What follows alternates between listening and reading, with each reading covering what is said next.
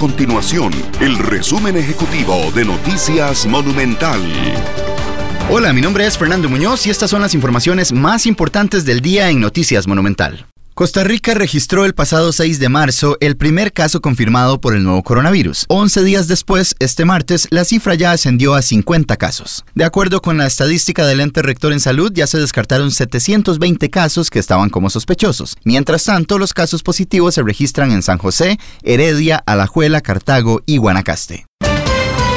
Además, la plataforma que permite la venta de alcohol en gel a través de la Internet comenzó a funcionar este martes, con el objetivo de facilitar la distribución del producto y evitar las interminables filas de compradores experimentadas en las últimas semanas. El producto elaborado por la Fábrica Nacional de Licores, FANAL, es uno de los más buscados por los ticos a partir de la pandemia del COVID-19 y ahora se puede adquirir a través del sitio web www.crpreviene.com. Estas y otras informaciones las puede encontrar en nuestro sitio web www.monumental.co.cr. Nuestro compromiso es mantener a Costa Rica informada.